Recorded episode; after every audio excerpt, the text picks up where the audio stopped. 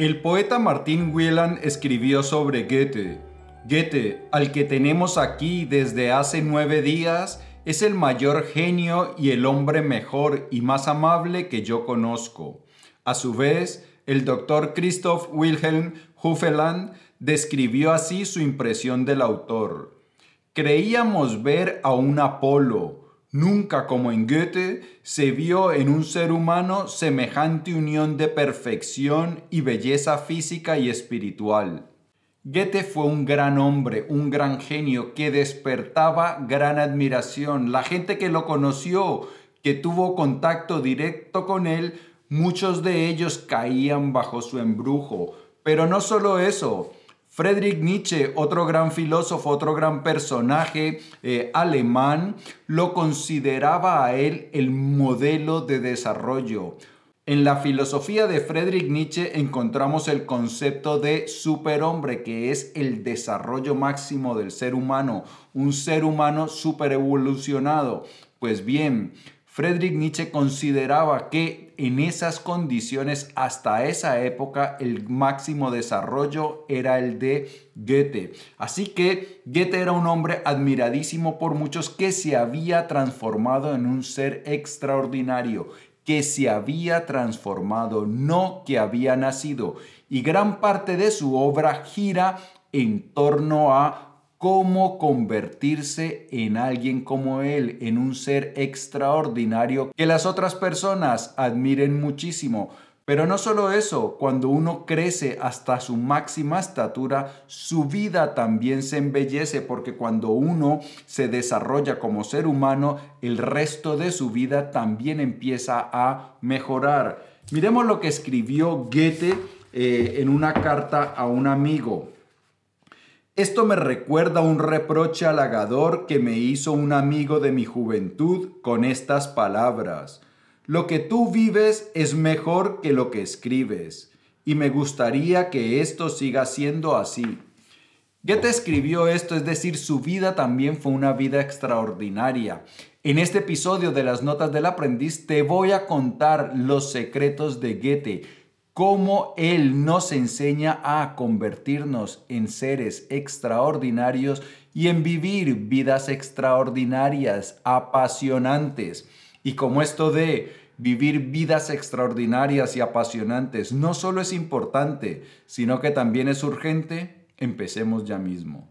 Bienvenido a las Notas del Aprendiz, el lugar que está dedicado a ti, a darte todas las ideas y todas las herramientas que necesitas para que te conviertas en tu más extraordinaria versión y para que de esta manera vivas la vida extraordinaria, la que siempre has soñado y la que naciste para vivir. Porque escúchame bien, campeón, tú no naciste para vivir, mm, mm, no, no, no.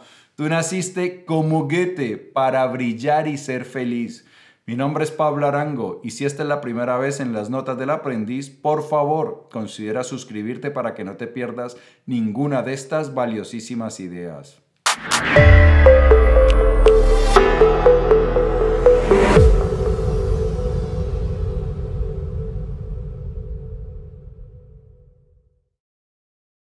Bien, en este episodio vamos a tomar como referencia la monumental biografía escrita por Rudiger Safransky acerca de Goethe. Y si deseas echarle un vistazo al libro, en la descripción te dejo un vínculo para que puedas mirarlo. Bien, Goethe se desarrolló como pocas personas en la historia de la humanidad lo han hecho. ¿Y dónde nace, dónde radica su secreto? Escuchemos lo que nos dice. La tarea diaria que se me ha dado, que me resulta cada día más fácil y más difícil, es una exigencia a mi presente en la vigilia y en el sueño. Este deber me resulta cada día más entrañable, y en eso deseo actuar como los hombres más grandes, sin pretensión de hacer algo mayor. Elevar tan alto como sea posible este deseo, levantar la pirámide de mi existencia, cuya base se me ha dado ya como un fundamento. Esta tarea supera a todo lo demás y apenas admite un momento de olvido. No puedo retrasarme, estoy ya avanzado en años, y quizá el destino me rompa por la mitad, con lo cual la torre babilónica quedaría truncada. Por lo menos habrá de decirse que había sido proyectada con audacia y, si vivo, quiera Dios que las fuerzas sean suficientes hasta llegar allá arriba. Bien, este párrafo tiene muchas cosas, mucha información valiosísima. Lo primero es que Goethe se propuso crear una vida extraordinaria, construir la pirámide de su existencia tan alta como sea posible. Es decir, Goethe fue deliberado en ese propósito y esa es una de las claves de la vida. Uno debe soñar alto, ponerse metas ambiciosas y trabajar con dedicación, con seriedad, con prisa por hacer la realidad. Y esa es la otra parte que nos dice Goethe en este párrafo que se ha propuesto eso y que no tiene tiempo que perder. Esto es así, si nosotros decidimos comprometernos seriamente con nuestro crecimiento, si nosotros queremos estar bien físicamente, si queremos estar bien intelectualmente, si queremos estar bien emocionalmente, espiritualmente o profesionalmente, pues eso todo requiere tiempo, requiere dedicación ¿Y qué es lo que va a ocurrir? Pues que ya vamos a dejar de estar preocupados por entretenernos, por distraernos, por pasar tiempo en las redes sociales, en el Netflix, en, en, otras cosas que no aportan. Cuando nosotros nos tomamos en serio nuestro desarrollo, pues tenemos muchas áreas en las cuales trabajar y entonces el tiempo que le dedicamos a las distracciones, al entretenimiento, se reduce, pero no es algo que uno tenga que forzar, sino que como nos enamoramos de ese proyecto babilónico de construir una torre inmensa de nuestra existencia, pues eso nos apasiona y ya no estamos tan inclinados a perder el tiempo en cosas que no aporten en nuestro crecimiento. La otra parte que menciona Goethe es una dedicación al presente. Nosotros podemos crear una gran vida solo cuando cuidamos nuestro momento presente. Si yo cuido este momento presente, el siguiente momento que venga puede ser mejor. Y si yo cuido ese momento presente, pues voy ampliando, voy mejorando cada vez mi vida. ¿Cómo nosotros mejoramos nuestro futuro? Cuidando el presente, haciendo lo que tengo que hacer ahora y haciéndolo de la mejor manera, no desperdiciando tiempo, sino comprometiéndome con mi vida a, trabajarla, a tomármela con seriedad ya. Si yo cuido cada instante de mi vida, los instantes que lleguen van a ser buenos. Continuemos con Goethe, que esto empezó súper bien. Genio no solo es el gran individuo, sino también lo grande en cada individuo. Goethe era considerado un genio y él mismo sabía que tenía condiciones especiales, pero él no creía que esas condiciones especiales fueran únicas de él. Él creía que todos teníamos algo grande, que todos teníamos un genio y que nuestra labor era descubrir ese genio, conectar, reconocer ese genio en nuestro interior y de esta manera expandir nuestra vida. Genio es vida, una vida suficientemente fuerte para no dejarse impedir en su crecer, derramarse y expresarse. Para Goethe, cada uno tiene genio. Cada uno de nosotros tiene genio y entonces ese genio cómo lo expresamos honrándolo y defendiéndolo, permitiendo que nuestra vida crezca, que nuestra vida evolucione. Y como lo vamos a ver un poco más adelante, cuando nosotros conectamos con ese genio, nos volvemos fuertes, nuestra mente se hace mucho más poderosa y ganamos libertad. Ya dejamos de estar tan sometidos, tan influenciados a la opinión de la cultura, de la sociedad, de las personas que nos rodean y nos volvemos mucho más libres en nuestro actuar, mucho más auténticos. Y es que para volvernos tan encantadores, tan poderosos, tan magnéticos como Goethe, tenemos que ser auténticamente nosotros mismos. No hay otra forma en que nos podamos volver poderosos sino convirtiéndonos en nuestra mejor versión. Si nosotros intentamos imitar a este o aquel, no vamos a triunfar. Solo apoderándonos, apropiándonos de nuestra esencia y dejándola brillar es como podemos llegar a ser verdaderamente poderosos. Solo es libre aquel cuya alma grande se basta a sí misma y no necesita obedecer ni dominar para hacer algo. Esto es muy sabio lo que nos dice Goethe. Las personas muchas necesitan gobernar para sentirse poderosas. Y entonces vemos cómo las personas tienen que reafirmar su autoridad. Los padres en la casa o los jefes en la oficina tienen que hacer ostentación de esa autoridad para poderse sentir poderosos. Esa no es una actitud verdaderamente fuerte porque es dependiente. Ah, si yo puedo ejercer poder, me, me siento poderoso. Pero cuando me quitan el poder, ah, ya me siento desvalido, siento que no valgo nada. Pero hay otras personas que obedecen también para sentirse poderosos. Es el caso de, por ejemplo, los grupos de amigos o las pandillas. Una persona se somete a las decisiones de un grupo porque cree que perteneciendo a ese grupo que esa persona lo considera importante, pues también se va a hacer más importante. Ocurre también más o menos con los equipos deportivos. Muchas personas eh, se afilian y se hacen fanáticos de un equipo porque consideran que cuando el equipo gana, entonces ellos crecen en importancia. Ah, yo soy de este equipo, este equipo es campeón, entonces yo también soy más importante, yo ya soy un campeón.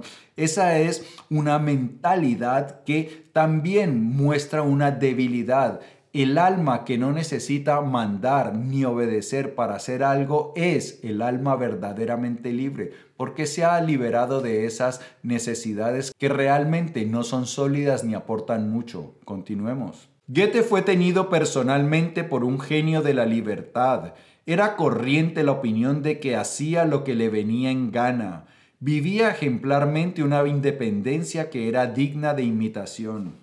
Goethe se liberó de esa necesidad de agradar, de acomodarse a los demás, de vivir de acuerdo a las modas. No, Goethe era una persona auténtica, hacía lo que él consideraba que era necesario hacer en cada instante sin que me diera el cálculo de, ay, ¿será que me van a probar? Ay, ¿será que la gente me va a ver bien? Ay, no, de pronto si hago esto me rechazan. No, Goethe se, liberó de eso. Su mente era suficientemente poderosa para no tener en cuenta esos cálculos de si lo aprueban o no y por eso actuaba con independencia, con autenticidad y esa era una de las claves de su gran atractivo. Vamos ahora enseguida a ver por qué Goethe se sentía tan poderoso, tan libre de actuar como le parecía. Goethe fue espinosista de por vida. Su convicción se resumía en Dios es la naturaleza en toda su riqueza y su fuerza creadora. Y el hombre ha de descubrir, conservar y activar esta fuerza creadora que también vive en él. Por eso la actividad es el verdadero culto divino a la naturaleza y el impulso creador no tiene en absoluto ningún final. Esa es también la visión que Goethe tiene de la inmortalidad. El casi octogenario decía a su amigo Eckermann, la convicción de nuestra pervivencia me brota del concepto de actividad, pues si yo actúo sin descanso hasta el final, la naturaleza tiene que asignarme otra forma de existencia cuando la actual ya no sea capaz de apoyar a mi espíritu. Bien, Goethe era espinosista. Si quieres saber más de la filosofía de Spinoza, de la que ya hablamos, pues puedes consultarla por aquí. ¿Qué es lo que nos dice Spinoza?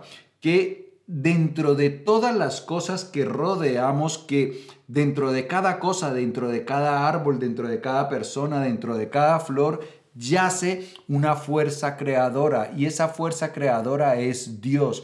Y obviamente dentro de nosotros también está esa fuerza creadora. Y lo que dice Goethe es que lo que nosotros debemos hacer es conectar, descubrir esa fuerza creadora que existe entre, en nosotros. Es decir, todo lo que vemos, la esencia de todo lo que vemos es Dios y la esencia nuestra también es Dios. Por lo tanto, esa llama divina que habita en nosotros es una parte, es un fragmento de Dios. Por lo tanto, nosotros también tenemos esa capacidad creadora que ha tenido Dios.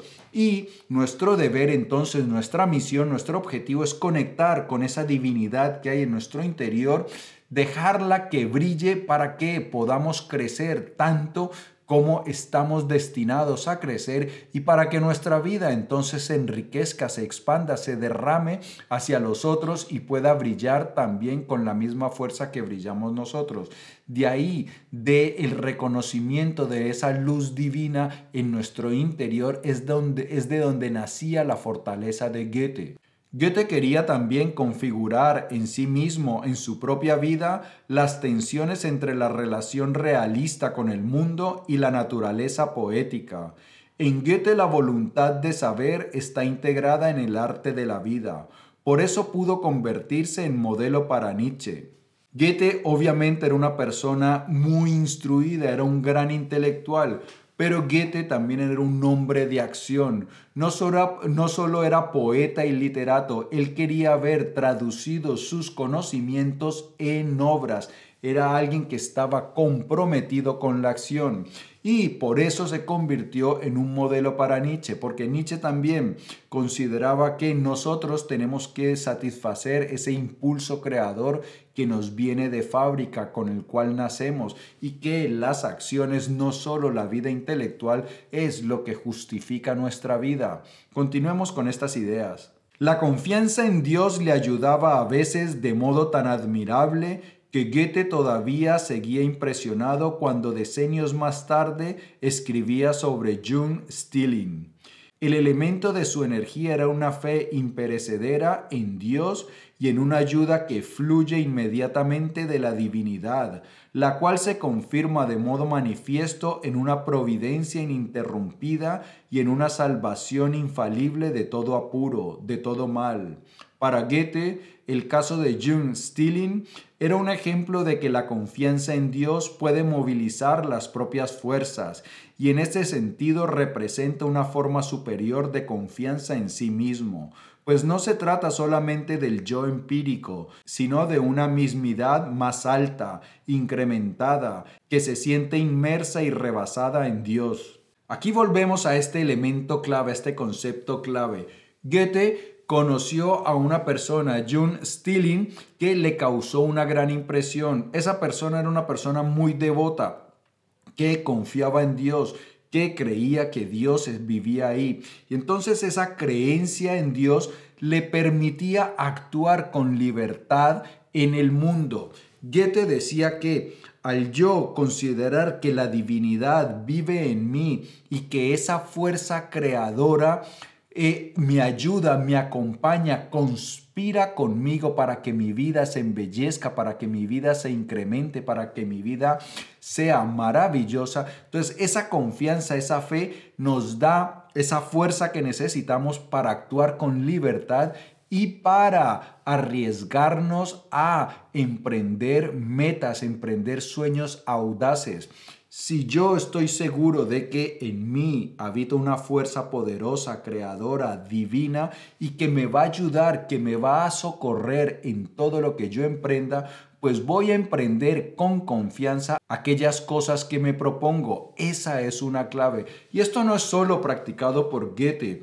Muchas otras tradiciones espirituales tienen incluso meditaciones en las cuales tú te identificas con la divinidad que más admiras, sientes que adquieres su fortaleza, sus poderes y luego vas actuando por la vida con esa, esa idea de que tienes esa capacidad, esa fortaleza. Esa confianza en nosotros mismos obra milagros. Continuemos. Goethe denomina operación genial del espíritu al apercú, caracterizado por estos tres aspectos, experiencia de la totalidad, transformación del sujeto y carácter súbito. Goethe llama a Percú a las experiencias místicas y entonces esas experiencias místicas eh, dice Goethe que tienen tres características. Eh, sentir la totalidad, es decir, que hacemos parte de todo el universo. Eh, el carácter súbito y la capacidad de transformar al individuo. Estas experiencias místicas sabemos que ocurren a veces espontáneamente, que una persona va por ahí, especialmente ocurren con más frecuencia cuando las personas están en la naturaleza, en escenarios naturales que causan una gran impresión. Entonces, surge esa, esa experiencia mística transforma al individuo, lo llena de confianza porque reconoce que hace parte del todo y que por lo tanto tiene una capacidad creadora y entonces eso transforma su vida, ese es el apercú. Pero resulta que esas experiencias puede, tanto como pueden ocurrir espontáneamente, algo que por ejemplo en el cristianismo le llaman la gracia de Dios que las personas viven esas experiencias místicas por la gracia de Dios, que Dios decide manifestársele a algunas personas.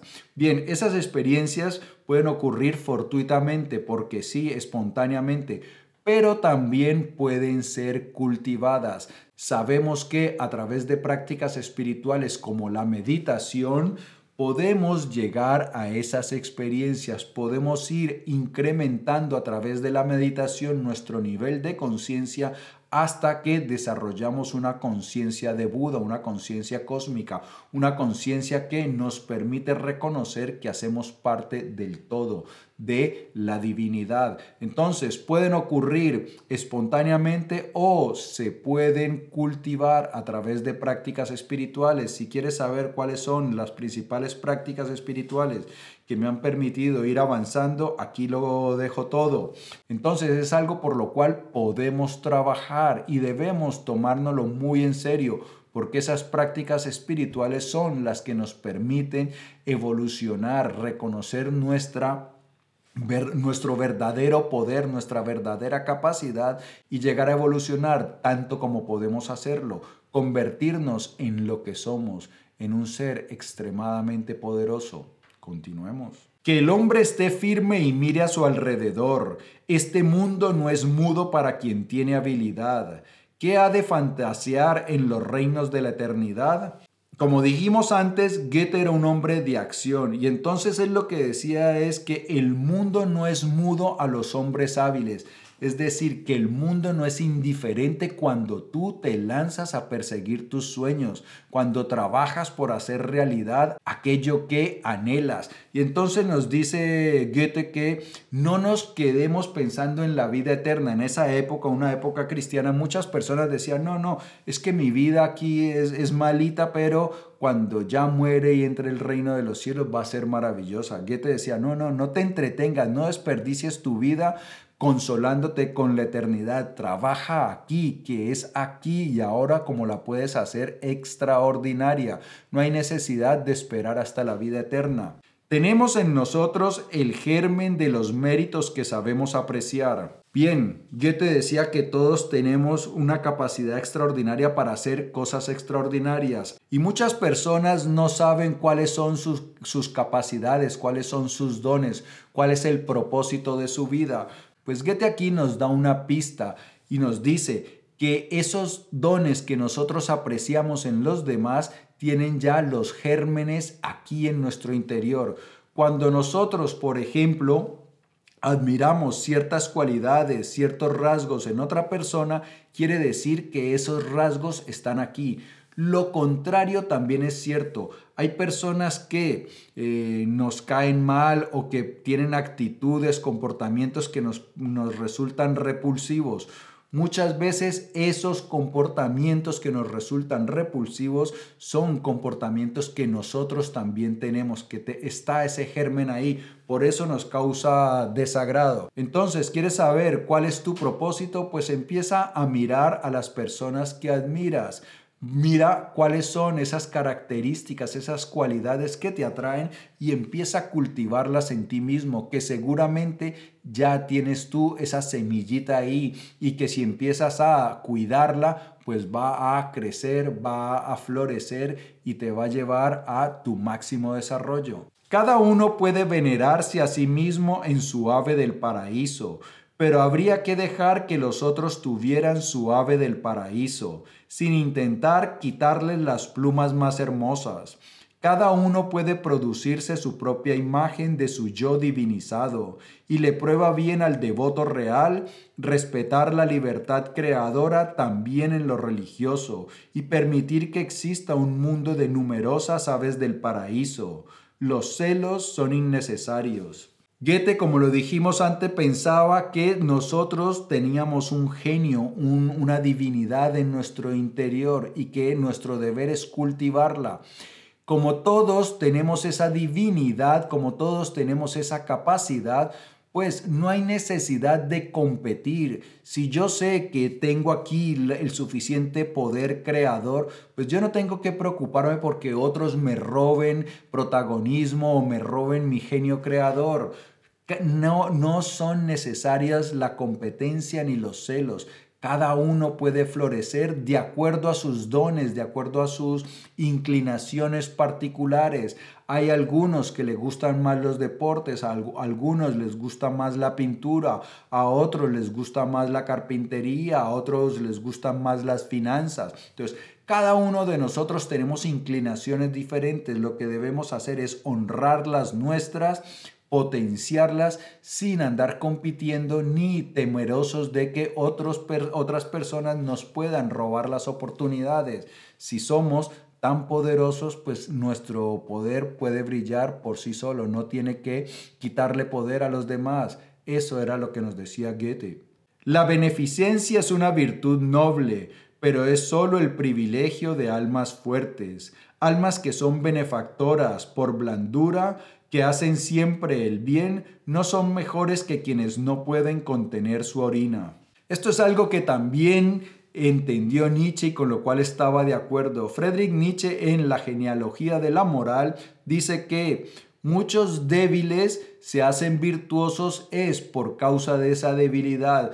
Por ejemplo, alguien los agrede, ay, ay, yo lo perdono, yo lo perdono porque eh, yo soy muy virtuoso, pero no, es esa debilidad, como saben que no pueden eh, tomar represalias con, contra esa persona, entonces se hacen, optan por decir, no, no, yo soy muy virtuoso y yo perdono con facilidad. Pero lo que nos dice Goethe es que eh, esa debilidad no es realmente virtud, es impotencia. Que las personas fuertes son virtuosas porque saben que pueden eh, tomar represalias con aquel que los agrede, con aquel que los ofende, pero deciden no hacerlos. Es decir, yo sé que yo te puedo devolver el golpe, pero por virtud no lo hago. Esa es la verdadera persona virtuosa, la que sabe que puede obrar mal, pero se contiene, la que, la que se siente débil y siempre es bueno por debilidad, porque no se cree capaz, pues no tiene ninguna, ningún chiste. Es como si a mí me amarran y me dicen, vas a resistir las tentaciones. Si yo estoy amarrado, pues no, no, y no puedo eh, caer en la tentación, pues no tiene ningún mérito de mi parte porque estoy amarrado. Aunque quiera, no puedo. Eso es lo que pasa con los débiles. Tienen que comportarse virtuosamente porque no pueden hacerlo de otra manera. Y una cosa admirable en Goethe es que esas ansias de crecer, de evolucionar, nunca lo abandonaron. Incluso ya al borde de la muerte en sus últimos años, seguía pensando en cómo crecer, en cómo seguir desarrollándose. Vaya, ¿he cumplido 80 años para tener que pensar siempre lo mismo? Más bien, aspiro a pensar cada día algo distinto, nuevo, para no hacerme aburrido. Hay que estar siempre en cambio, renovarse, rejuvenecerse, para no estancarse. Este es un gran ejemplo. Muchas personas llegan a los 20, a los 25 y dicen, no, es que yo ya estoy, yo ya soy así. Ah, no, pues el que me quiera me tiene que querer como yo soy. Es decir, ya niegan cualquier oportunidad de crecimiento. No, ya, ya soy así, es que mis padres me hicieron así. No, Goethe seguía siempre pensando en evolucionar, en seguir creciendo. Y ese es un signo de los grandes seres humanos, esa hambre, esa ambición por seguir creciendo, por seguir evolucionando, por seguir mejorándose, para que así su vida cada día sea mejor. Amigo mío y amiga mía, si el vídeo te ha gustado, dale por favor dedito arriba.